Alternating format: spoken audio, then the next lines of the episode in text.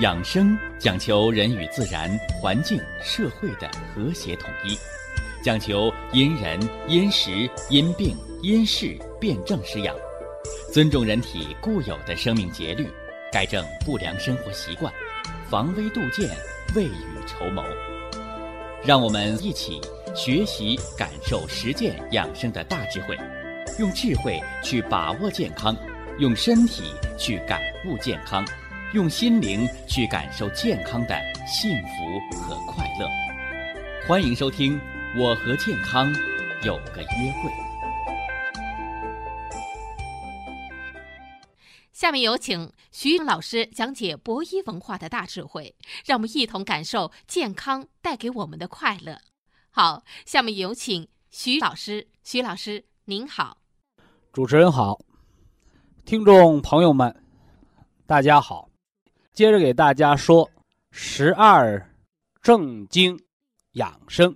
人有五脏六腑，啊，各掌管一条经脉，啊，合称为十二正经。一天当中呢，有十二个时辰，啊，那每个时辰呢，当中啊，都有一脏或者一腑。他所掌管的这条经脉，啊，来值班。中医呢叫当令。呃，他值班，是不是气血只在这一条经络运行呢？啊，非也，是以这条经脉为特点的气血运行方式，啊，来运行全身的七经八脉。十二正经啊，来运行全身的气血，是吧？哎，只不过是呢，你来当什么呢？来当这个经理啊，这个来当这个值班的班长啊，这么个意思啊。呃，那有的人就问了啊，说我们呃为什么要学习十二正经啊？哎，你看，不管咱们上班的，是吧，还是上学的，啊，我们都说别迟到了。啊，为什么别迟到了？哎，就是为了守时。那人为什么要守这个时啊？哎，或者说大家想一想，说天地自然啊，为什么会有时间？哈哈，会有时间这个东西啊？哦，日出日落，啊，月满月亏，花开花落。潮涨潮汐，是吧？说为什么会有时间呢？哦，因为一切都在变化。时间呢，就是我们的先辈、我们的祖先总结了事物的变化规律而发现的这么一个变量。日出日落，是吧？这是一天的。时间的变化规律，是吧？那月盈月亏呢？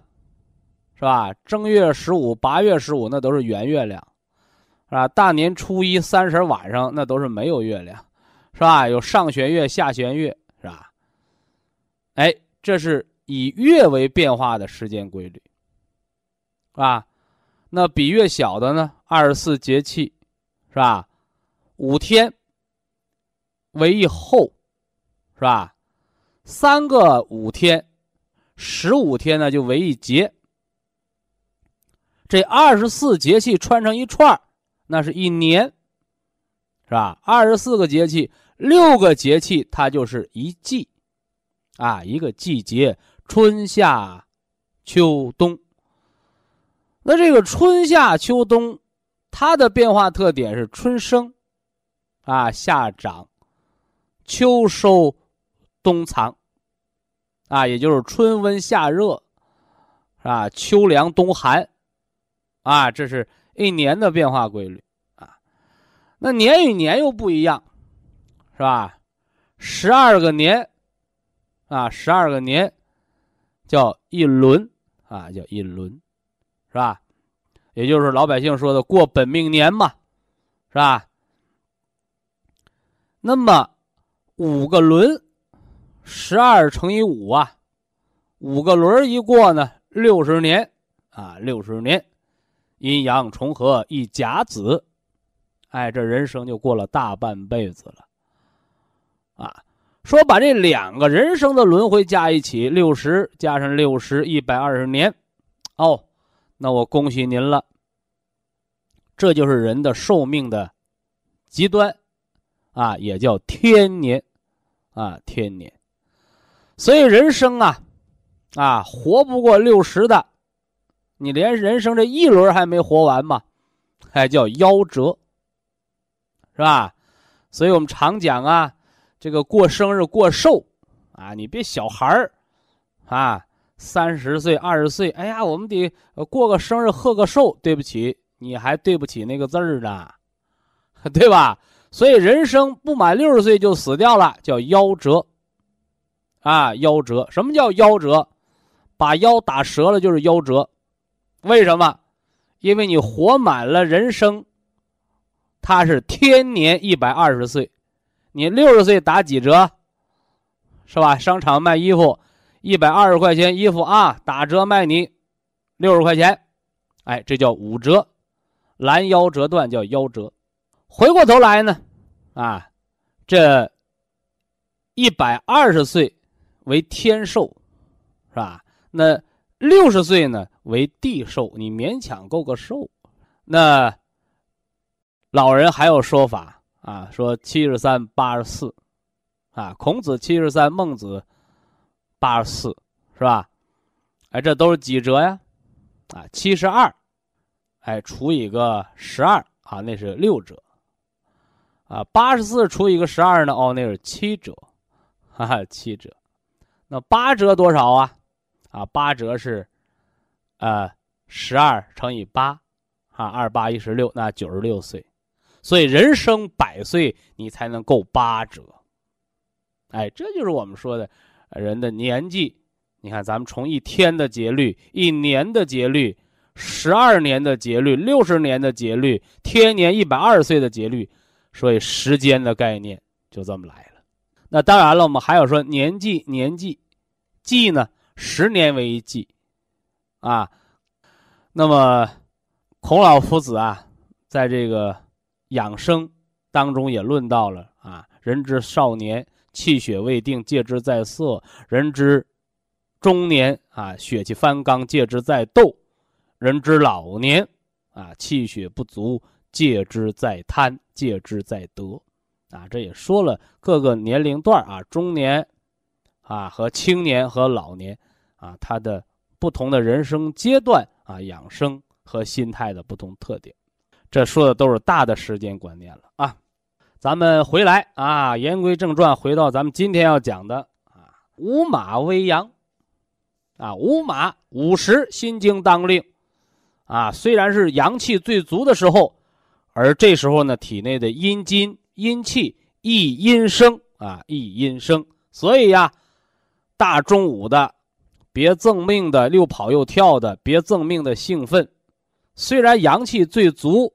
但是要告诉你，叫阳中取阴啊，闹中取静，哎，所以子午觉不是真让你睡觉，是让你能够平和下来，啊，给人一个安静的、短暂的心肾相交的这么一个时间段。呃，未时啊，未时是小肠经啊，手太阳小肠经当令，是吧？干什么呢？哎，来吸收。啊，吸收给大家讲过脾的运化，啊，小肠的吸收，这东西光化了不行，是吧？还得变成你自己个儿的，啊，所以什么是吸收啊？哎，哎，我们讲过，就是吃猪肉、吃狗肉、吃牛肉，最后你拉出去的那个不吸收的东西叫食骨不化，对不对？反过来呢，你吃什么肉都长人肉。长完人肉之后，你别长太多的脂肪和痰湿，啊，这个是真正的化，啊，这是真正的化。说到这儿啊，我又想起来这个，这个西方啊，这个医学和咱们祖国传统文化认识上的一个差异。你看外国人他讲那个叫脏器，你看这个都是西方医学讲脏器，脏器他说的是器官，他更注重于气的这个层面。这里边我说的这个气是什么呢？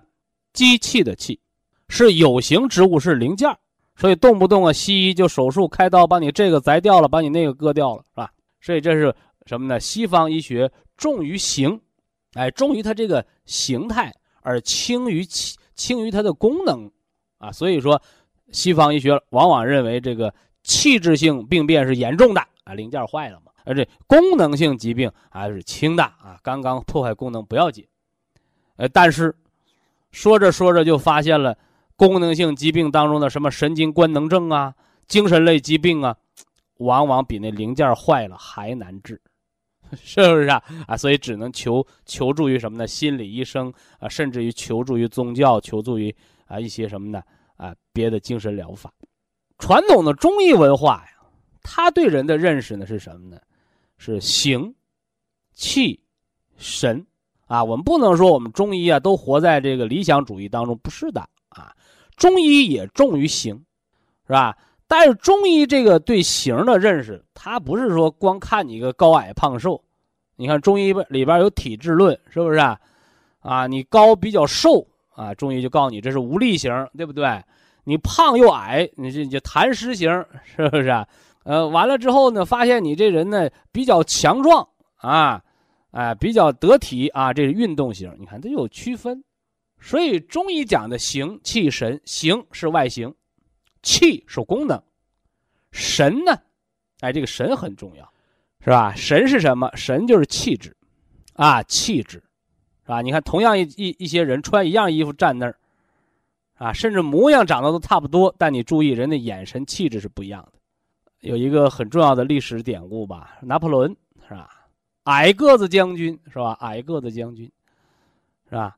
有一次吧，是参加一个什么这个这个谈判，哎，那拿破仑呢，他怕被别人暗杀呀，他就把自己穿上那个普通士兵的衣服，啊，找一个什么呢倍儿帅气大高个的士兵装扮成他，啊，结果呢，后来谈判完回来之后，听取对方那个使者的意见，人说。说什么呢？说这个旁边这士兵很有气质，啊，什么意思？这个神呐，神就是锋芒，是气质，所以中医说形气神，包括说精气神。什么叫神？神是在人的精，就是形体嘛，啊，物质嘛，啊，气就是人的功能嘛，啊，在精和气都特别足的条件下的一个外向，哎，那这个外向是什么？就是对别人的影响，啊，对周围环境的影响。是不是？所以一说神啊，他不是什么迷不迷信啊，《说文解字》啊，神啊，什么意思？这个字啊，一个是示意的示，一个是什么呢？申猴有机的申，申者通天彻地，哎，也就是隐身万物者也。原来好多情况人们解释不了了，就要用这个神字，而实质上这个神字的意思是什么呢？啊，隐身万物者，这东西啊，你看不见，你摸不着，但是你可以感受得到，而它的影响却是实实在在存在的，是不是啊？哎，你能说精神也是封建迷信吗？是吧？原来二三十年前啊，我们讲这心疗的时候，啊，有些医学人士是吧？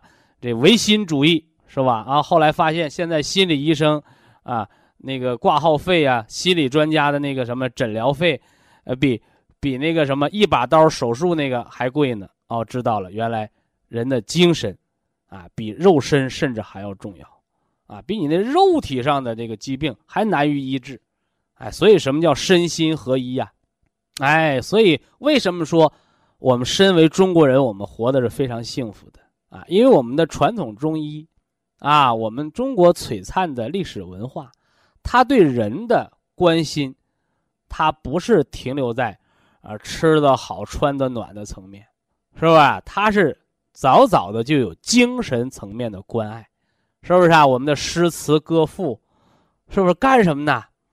啊，说古代生产力很落后，哪有时间唱歌跳舞、吟诗作对呀？哎，那精神层面的享受，它是非物质方面能比拟的。好了啊。呃，以上给大家说了时间的观念，又说了精神层面，形气神啊形。所以说，我们研究五脏、研究气血经络，也要注意哦，它的形存在吗？它的气何为？哦，那它的神又有什么方面的影响？啊，要要遵循这三个方面啊。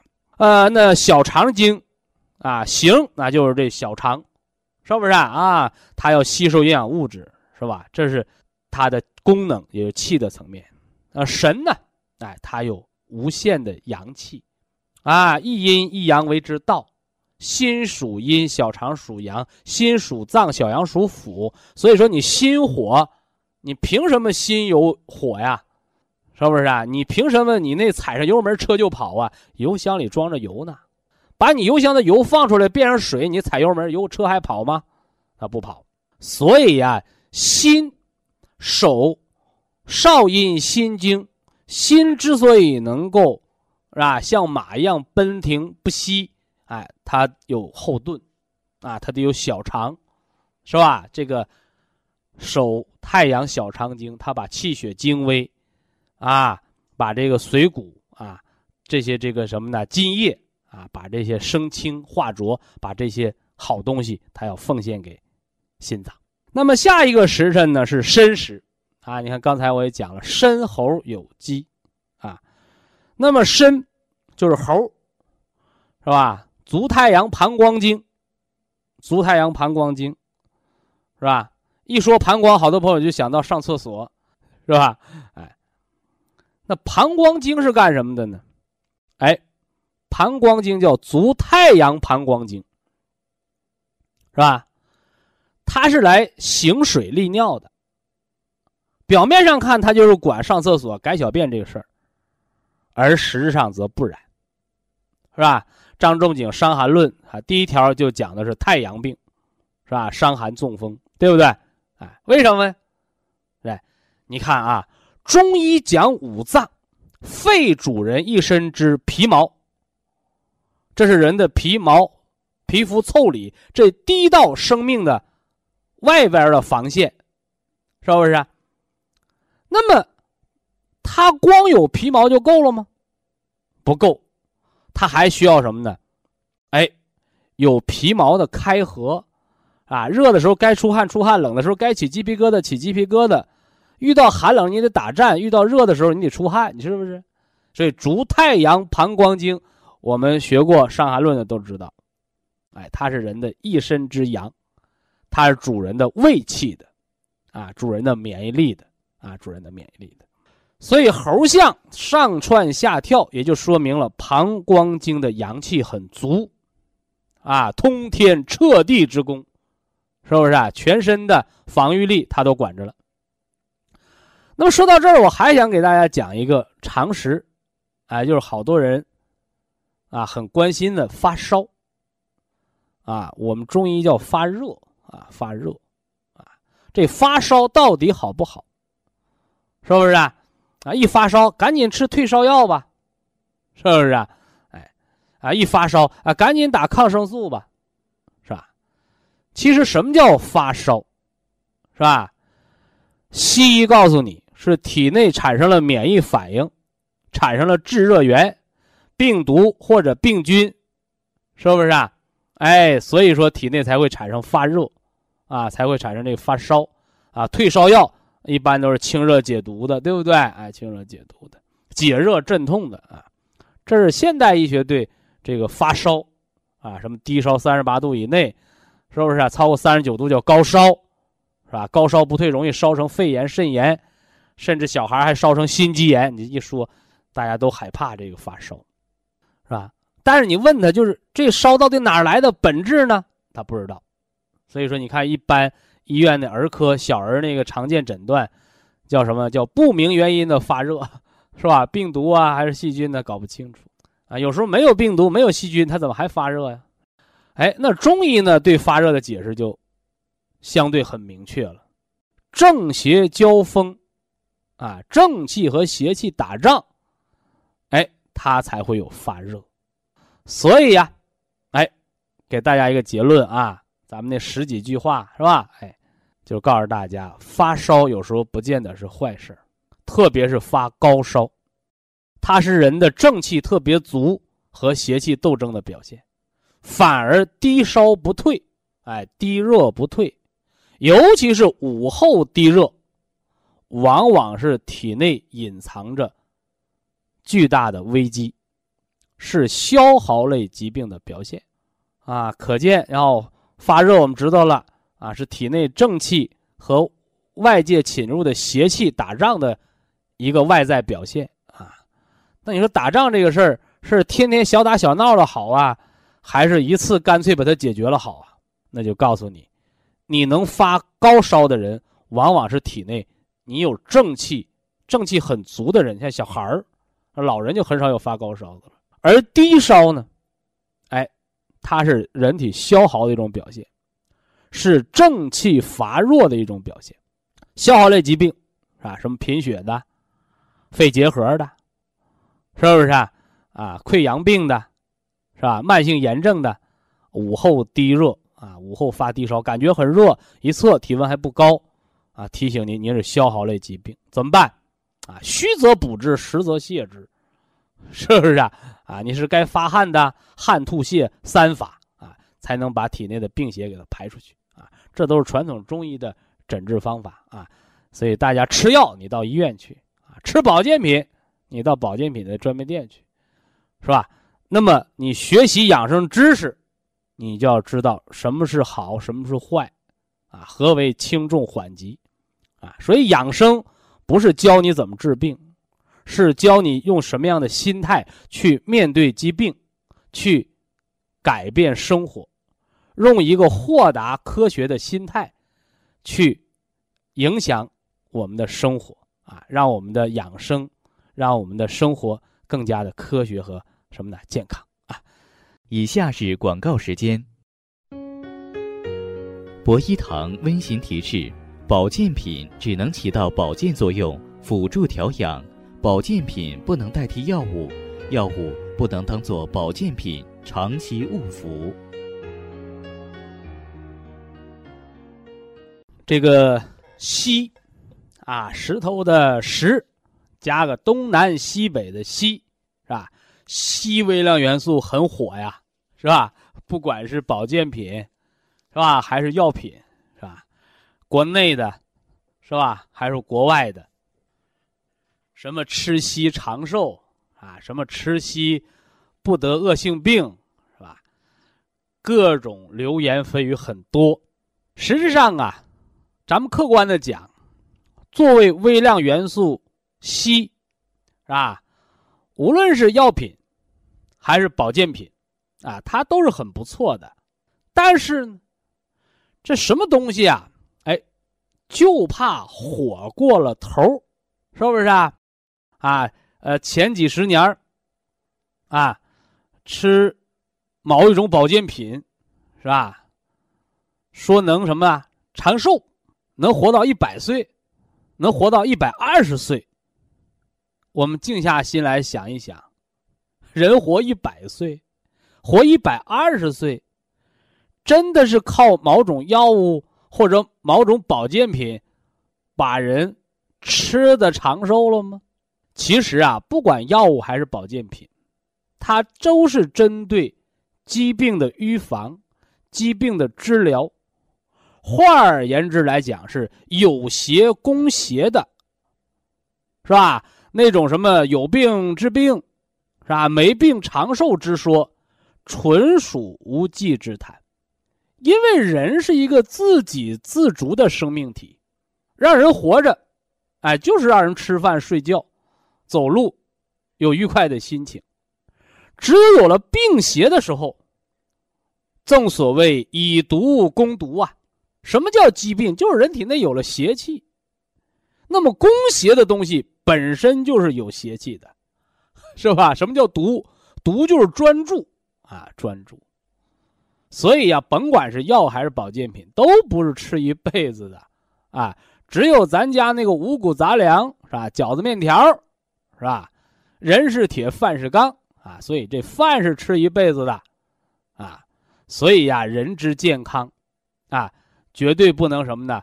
啊依靠某一种药物啊，或者完全的寄托在某一种保健品上，是吧？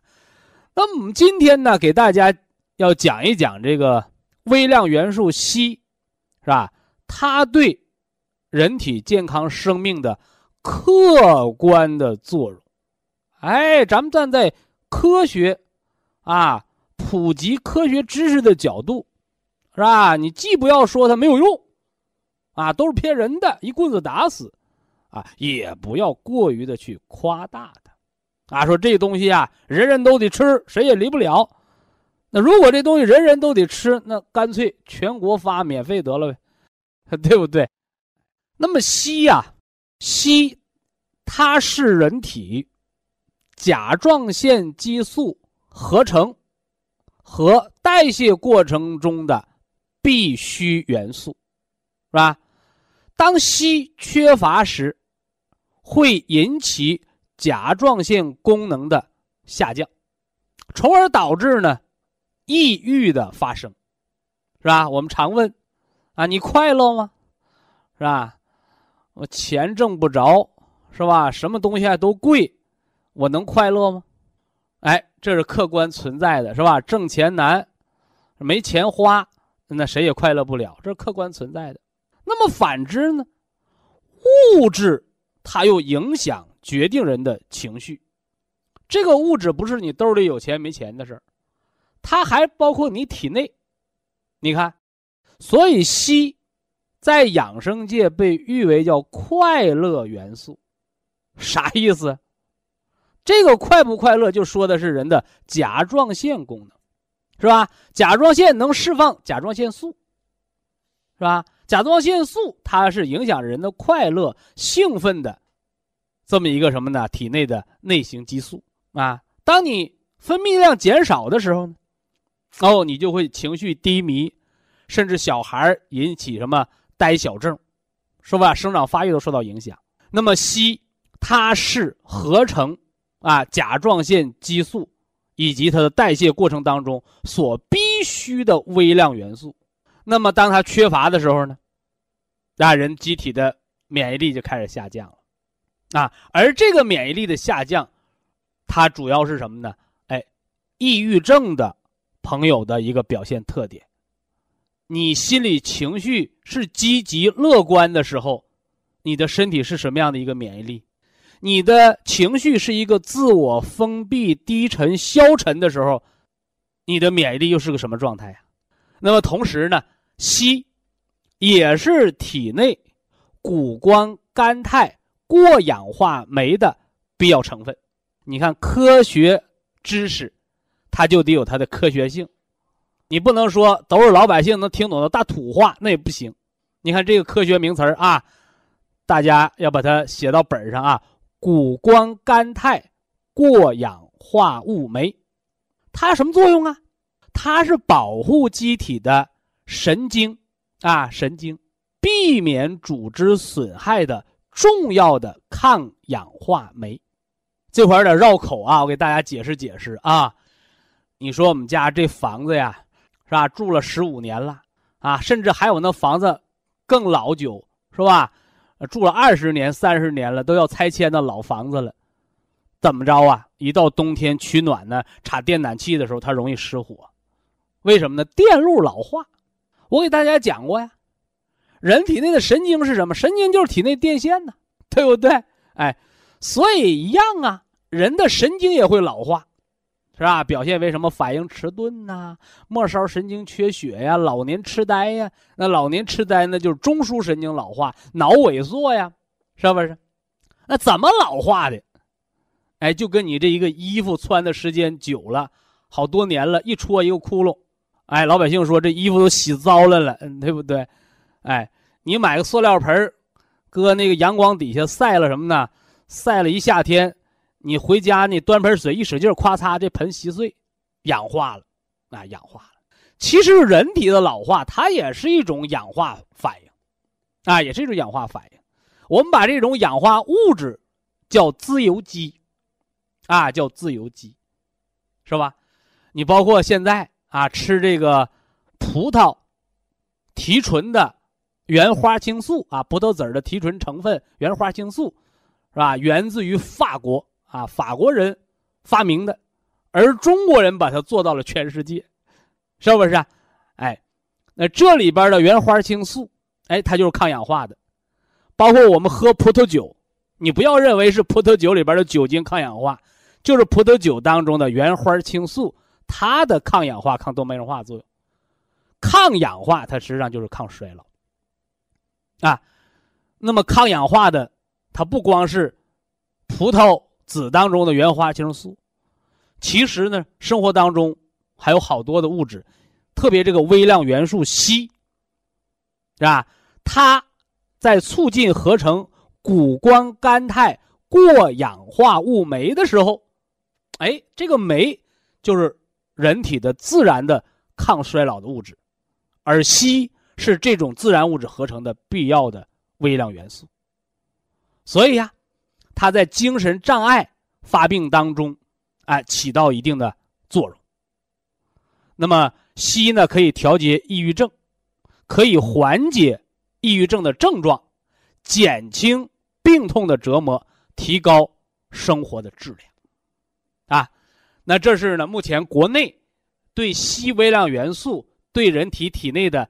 甲状腺功能的影响，以及呢对人神经兴奋抑制的情绪方面和缓解抑郁症方面的研究。那么国外呢，它更多的是研究硒对肝的保护，以及硒对抗细胞突变的作用。那么我这个人愿意刨根问底儿，说你这个微量元素，你凭啥呀？是吧？你凭啥能够促进肝的代谢、解毒、排毒？你凭啥？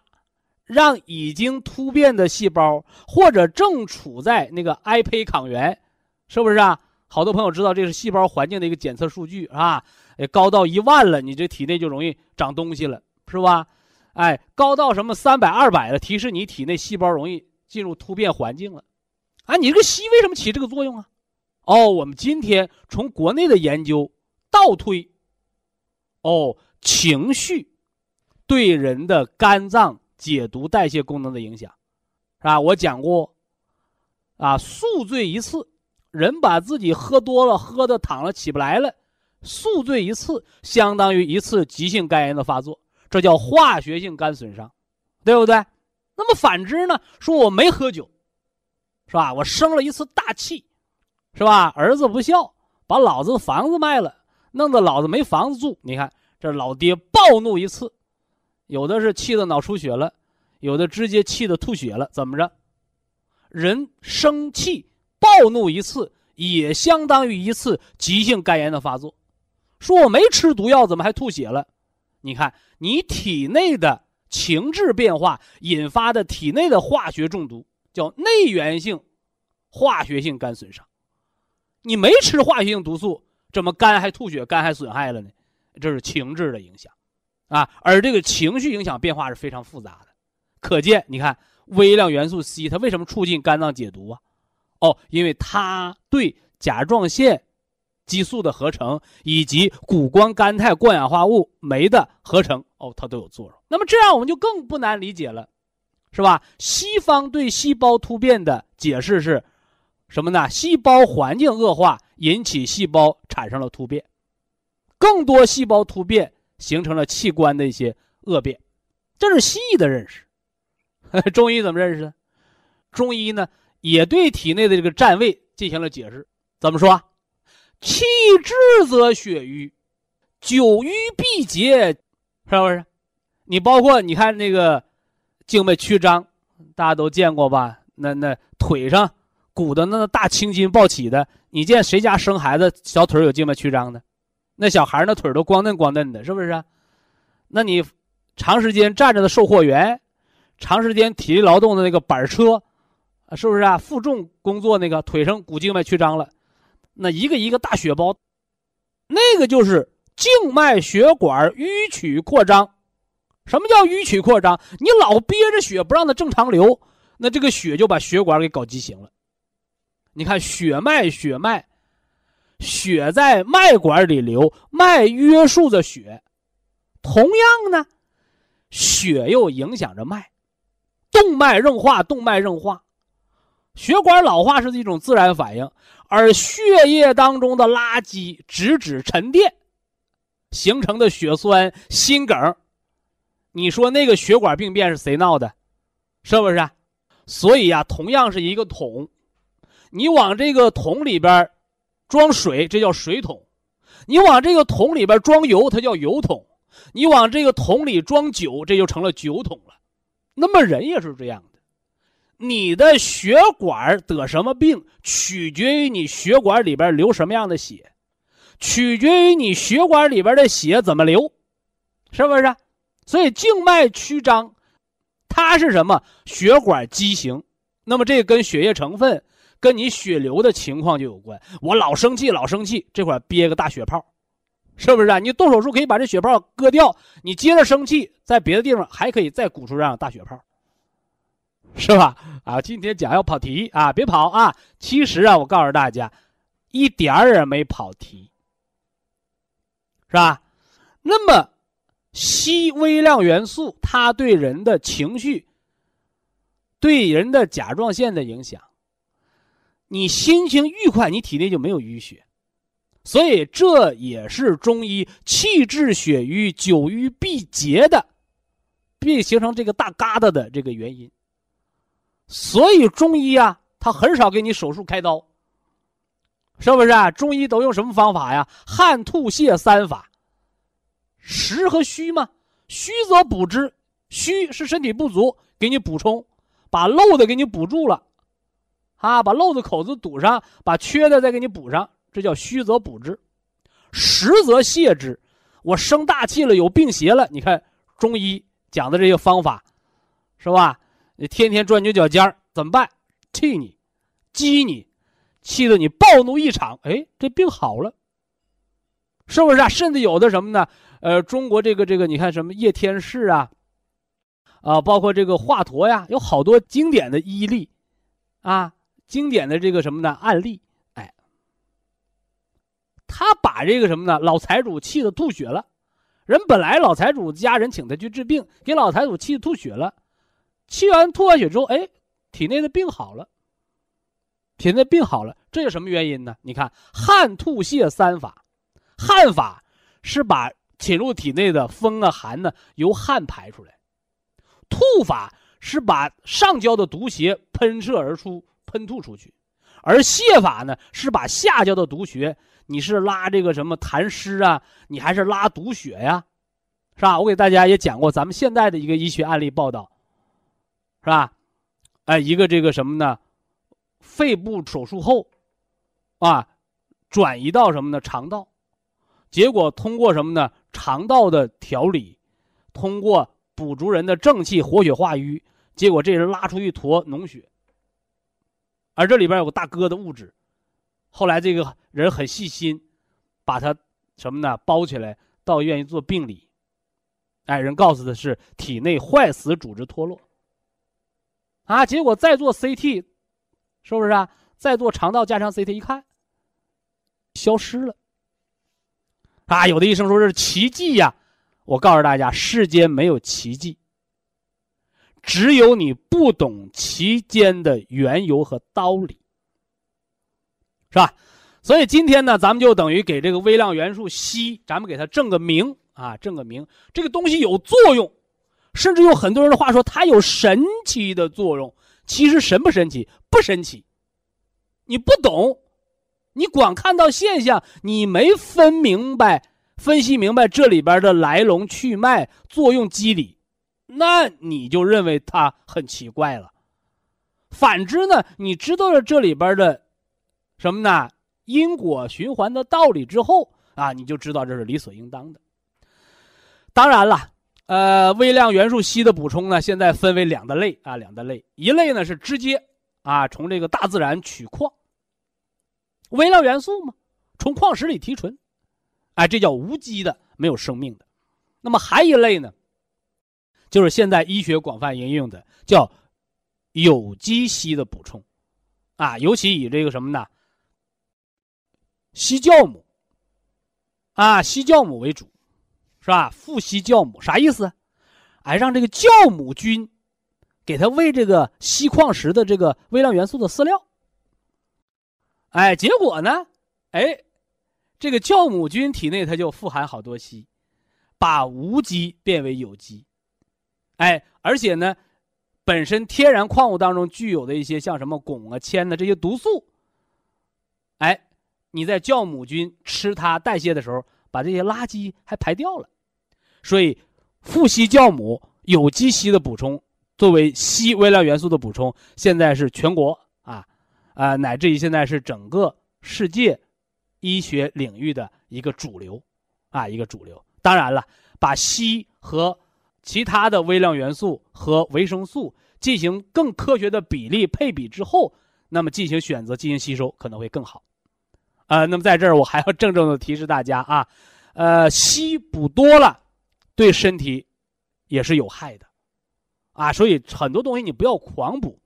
你找医生也好，你找营养师也好，你要确认你缺不缺，是不是啊？就像我以前给大家讲过碘，大家都知道，咱们现在吃的盐里边都有碘，是不是啊？因为缺碘会得这个地方性甲状腺肿大脖子病，缺硒会得甲克山病，是不是啊？哎，哎，但是呢，你不缺，你补多了，碘补多了，甲亢，是不是啊？所以在这儿提示大家，不管你是补维生素。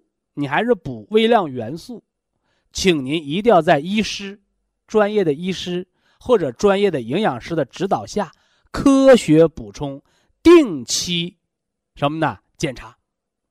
啊，这个定期你不能说啊，我今天吃点微量元素硒，我明天就到医院化验头发微量元素，那个是不科学的。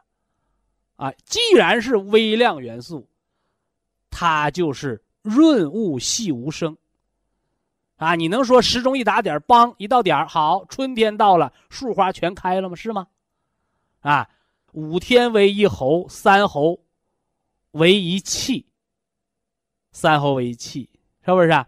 哎，节气它的一个变化啊，节气的变化，二十四节气，二十四节气啊，每六个节气它是一个季节，所以人的生命代谢也是这样的，人的生命代谢呢周期呢是九十天。啊，有人说不对呀，是吧？我我我听徐老师讲过，红细胞的寿命是一百二十天呢，是吧？如果只是依据红细胞的寿命来定义人的生命周期，它又存在了一个什么呢？哎，叫教条主义，啊，说必须红细胞由生到死它过完了，我我才算一个生命周期，不是？说就等于你要求你家孩子只有打一百分才是好孩子吗？不是，你八十五分优秀就得了，别老拔尖儿。所以呀，我们，呃，这个采用中医调理也好，我们采用这个这个饮食调理也好，大家一定要记着，人的生命代谢周期正好跟季节变化，一年十二个月，春夏秋冬，是不是？春夏秋冬，你能说四个月是一个季节吗？是不是啊？所以把周期人为性的拉长，只不过他想让你多吃点罢了啊。九十天，九十天啊，那么九十天和一百二十天一比是多少？四分之三，百分之七十往上，所以我给大家讲过，我说人是用水做成的，是你拿管一插，身体就能当像喝椰汁儿那么样全出水吗？不是的，人体的水的成分，水分子的成分含量占到百分之六十七点七以上，三分之二。所以我们把人的，不管你是中医调理啊，还是这个这个饮食调理保健呐，是吧？呃，包括这个，你像这个道家，中国的这个传统的道学是吧？以食为饵，什么意思？食饵，食饵，食饵就是食疗，以食疗作为养生的一个途径啊！千万不要故弄玄虚啊！哎，那么九十天人就应该起到一个非常明显的改变了，为什么呢？一百二十天红细胞寿命，九十天。九十天，四分之三，百分之七十五的细胞都经过代谢了，是不是啊？哎，所以按着季节来调理身体的变化周期，我们叫养生调理周期。九十天就是按季节变，而这个按季节变，你不要看日历本啊，它是从你改变自己调理的过程，你改变自己了，那么。你的改变，你的良好习惯的建立，就会对你的身体造成影响，呃，今天的健康知识呢，咱们先说这么多。下来呢，给大家补一补肠道益生菌的课，重点的来说说肠道益生菌。人常说呀，说病从口入，而实际上呢，慢性疾病的形成啊，往往和人的饮食和胃肠健康呢有着密切的关系。那么，健康的饮食、健康的肠道，那么和人体肠道益生菌的建立又是密不可分的。肠道益生菌是人体当中防治胃肠癌变和富贵病的最好的自然良药。而新生儿阶段呢，是肠道益生菌环境一生当中的黄金时代。如何帮助现代人远离癌症和糖尿病，恢复肠道？益生菌群，婴儿般肠道的黄金时代。科学家呢做了大量的科学研究，得出了两种有益于肠道环境改善的方法。第一种呢叫吃粪法，就是用婴儿的粪便为菌种，培养的益生菌群。然后呢，每天呢，大量的把含有益生菌的菌水喝下去。这样一来呢，每天十亿、八亿的活菌就会喝到肚子里去，而且呢，每天都不能少，因为呢，肠道的环境呢已经出现了变化，只补充活菌，不改变肠道环境，那么。只能让喝进来的活菌一批接着一批的死去，所以呢，有一天你不喝活菌了，补进去的活菌呢就会死一半。有三天你不喝活菌呢，就剩十分之一或者百分之一。如果一个礼拜不补充活菌，那么以前补进去的活菌也就都死光了。另外呢，科学家呢研究出一种方法呢，叫活菌的体内增殖法，就像喝母亲的初乳一样，它是益生菌最好的天然饲料，所以母乳喂养的孩子，是后天胃肠健康的最好的保障。但是呢，成年以后，人的肠道环境啊，已经开始恶化了，破坏了。再给成人喝母亲的初乳，已经解决不了任何问题了。那么，科学家不懈的研究发现，长时间食用自然食品，较加工后的食品，则更利于肠道益生菌的增殖。尤其是加工过的食品当中，所含的色素、香精。防腐剂以及抗生素等有害物质，不但呢是致癌物质，是胃肠环境恶化的罪魁祸首，同时呢也是肠道益生菌的杀手。双歧活菌因子、活菌加增殖因子，让益生菌。在肠道内存活增殖，循序渐进的起作用。而且呢，一旦肠道益生菌增殖环境全面的建立起来，那么肠道的健康将是让人受益终生的。所以呢，体内增殖法，它是世界公认的绿色肠道健康的一种。自然的疗法。非常感谢徐正邦老师的精彩讲解，听众朋友们，我们店内的服务热线零五幺二六七五七六七三七和零五幺二六七五七六七三六已经全线为您开通，随时欢迎您的垂询与拨打。客服微信号二八二六七九一四九零。微信公众号搜索苏州博医堂健康管理中心。下面有请打通热线的朋友，这位朋友您好。您好，哎，您好，徐老师啊。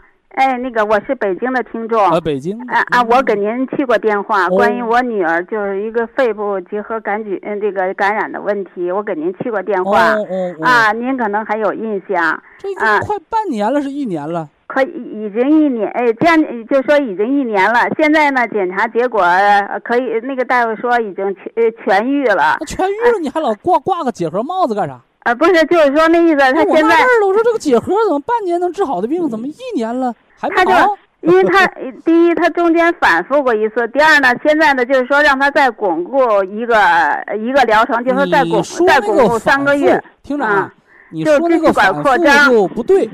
哦，你说咱们跟敌人打仗攻山头，有多少打仗是一炮就攻到山顶的？哦，对你和敌人得拉一阵儿距。对你冲上去了，被压回来了，再冲上去被压回，你再冲上去使劲儿把敌人消灭了。对对对，哎对，所以现在呢，那个大夫说再让他吃三个月，呃巩固一下子就可以了。可以拿啊啊保健品巩固，啊，别拿化学药物巩固。哦，那所以呢，现在呢，我就想跟您咨询一下。保健品巩固的概念是什么呢？嗯，是敌人没来，我修城墙；敌人啊没来，咱们擦枪啊，那是啊磨剑呐、咱们吃饱了、睡足了有精神。这叫什么呢？这叫拿保健品养的方法叫预防。对对你吃药预防，知道啥意思不？啊，对对敌人没来呢，你拿机枪哒哒哒哒哒哒这个扫，啊你手榴弹又撇，你打敌人是打自己呢。对对对，你没发现病毒了，你没有那个血结核杆菌，你上上这个这个什么雷密封，你上上这些这个这个西药，你你害谁呀、哦，你真以为啊，我把道都戒严了，细菌别来呀、你啊肝也受损，肾也受损，都伤自己。对对，所以现在就是呃现在的主要问题呢，就是他现在不是前一段时间吃的是思琪，现在呢就想跟请问您一下，这思琪已经快吃三个月了，他现在主要问题就有点皮肤过敏吗？现在？没有，那你就可以减量呗，呃，这个因为思琪就是养肺抗皮肤过敏的嘛，啊减量减，一是减到几呃几粒，现在他八粒量呗。啊，现在八粒无病而养是八粒，以病而防十二粒嘛。啊，嗯，呃，那个现在的主要问题呢，就是有点，一是那个爱掉头发，所以呢，肝血不够呗，加绿的。哦，所以就想问您，下个的等到冬季的时候，应该怎么个调养方法冬？天，你现在是绿的加上那思琪是吧？哦，绿的加思琪，哎，绿的加几包？两包就够了，两包。哎，两包就够了。哦，嗯那那到冬天呢？你比如说到到，呃，到冬天我得知道冬天它哪儿不好啊？它现在没什么不好，就去年去年冬天哪儿不舒服？去年冬天就是呃那个净净净有时候感冒什么的，有时候啊就有时候嗓子啊有点。现在上班怎么？样？上班啊，上班没问题呀、哦，啊，上班都没问题。呃，就是他那个血压是七十一百，是不是有点儿偏低呀、那你自己说呢？别人孩子打一百分儿，你打六十分儿，对，就是这问人家八十一百二，你偏要七十一百。对呀、所以我 我觉得现在他的主要问题恐怕一个掉掉头发，一个这血压的问题。呃，你就按这个刚说这个，啊。呃，思琪八粒儿绿的两包吃，啊。吃到那个冬天下大雪了，啊，下大雪哎，完了那个绿的两包不变，嗯。完了把那思琪一停，嗯，改上两包黑的，行，黑哎。肝肾不足。你这女儿多大了？二十八九赶赶，紧嫁出去，让别人管吧啊！呃，那个那个行，你不管了，你不能管了。哎哎，行，嗯那个那个，呃，邢老师，我我我再说说我自己有有嗯个有个问题想请教您。我呢就是呃，一到秋一夏天都没事儿，到秋天呢，好像就是有时候这个头就是有点晕吧，然后有一像一路有点儿这个倾斜的那种感觉。然后呢，我坐着那后面那个的没听没听清，那后面怎么了？就是有有有点儿像一侧倾斜的那种感觉。啊，向一侧倾斜，跑。哎，对了。老百姓话跑偏了。嗯对了，有点这这种感觉。做个 CT 看看小脑萎不萎缩呗。呃，没事儿，小呃 CT 没事儿，就是主要问题就是这个双侧椎动脉血流缓慢，呃，做了一个 B 超，啊，呃就，啊你的那个大夫啊拿着你的 CT 单子和颈部彩色多普勒的 B 超单子，啊，他问没问你病情？他问了，他说是什么问题？是不是 CT 啊？我说 CT 没问题。不不不，你你嗯嗯，你这啊人叫啊越俎代庖，啊啊啊他是给你看病的，人家问你啥你说啥，完了啊之后大夫告诉你啥病，他说是血管的问题。胡说，有血啊管管走道啊？是小脑血管管跑偏吗？应该是小脑供血不足的问题啊，对你比那。大夫强。因为我听您那个广播里边好像有这种情小脑萎缩的前兆，啊，小脑供血不足哎，小脑是管走正道不跑斜的，啊小脑一旦功能不好了，啊，走路跑偏，走道对就愿意把一个边儿，把把把都快靠墙了。啊，对对对，严重的小脑萎缩，瞅着电线杆子往上撞。啊，老伴儿问的：“我薅你怎么不过来？我控制不住就斜过去了，啊，跑偏，平衡破坏了，对了，有点呃是这问题，有就是小脑供血的问题。啊，我医生刚才说没说对啊？啊，医生说对了一半，对，他说只是说了因，他没啊说果。啊造成的果是小脑供血不足、功能不全引发的跑偏，明白不？对啊，但是呢，为什么秋天犯病呢？为什么为因为那秋天呢气血都是不是都回到内脏了，供血供不上啊哎聪明，聪明。啊秋季寒凉，对血管痉挛，流量更少，啊，所以一个是颈椎病的问题，对一个是肝血不咋够用。对对对对对哎，你说现在家里谁饿肚子？对对对，对那三十年前谁干活谁吃饭，不干活的对对喝点稀粥就不错了。对对，现在都是剩饭没人吃的年代。是是是是，那我现在吃的那个绿色的和金色的呢，呃，正确，呃的下个季度呢，下个正确，下个季度啊，吃那个绿的加上黑的。行，另外，我推荐你应该加上两粒儿，嗯，因为你现在没有典型症状啊，一对对对晃脖子也不响，对，加上两粒儿杜仲骨碎补，我现在一直吃着呢，我吃哎四粒儿呢。两粒儿就够用。哦，因为我还有点颈椎问题，我吃你要是颈椎一晃脖子咔咔响，颈椎疼痛，颈项啊僵直，一定要吃到四粒。啊，我现在吃着四粒，一直吃着呢，那有就症状吃四粒啊。行，可以可以可以嗯嗯，那好吧，哎，行，这回明白了吧？明白明白不明白不像，医生说的没事儿，啊啊，也不像有人吓唬你赶紧开刀吧，都不是。嗯，对你要对对，知道什么原因，什么结果。哎，行，哎，等到秋天，等到这个冬天冷了一段时间了，人嗯体就适应了，啊，明白吧？对对对对对，哎，你看那北方人一到南嗯南方啊，这么热怎么活呀？嗯 你住几年你也活挺好。啊，南方人一到北方，这么冷不冻死人吗？对对对北方没有几个冻死的，他也活挺好。对对人是适应的能力，啊，所以季节更迭的时候，你容易有变化，行，就是很轻的啊。对对对，我这个是还是比比较明显，一季节一有有变化，因为我行，可以，别一提相当萎缩，再给你造成精神负担不好，对对对对，叫功能，所以它啊没有对气质性变化啊。对对对对，哎好，好好好，了，谢谢徐老师 啊，给那就您，说到这儿了，哎，给您添麻烦了啊不啊，客气，谢谢谢谢徐老师哎哎，祝您和，家人都健康。啊好嘞，哎谢谢徐老早早点把闺师女嫁出去，有人给她管健康了啊。啊，她她啊，好好，谢谢，哎，再见。再见。好，非常感谢徐正邦老师，我们明天同一时间再会。听众朋友们，下面请您记好，苏州博医堂的地址是在人民路一千七百二十六号，服务热线零五幺二六七五七六七三六六七五七六七三七。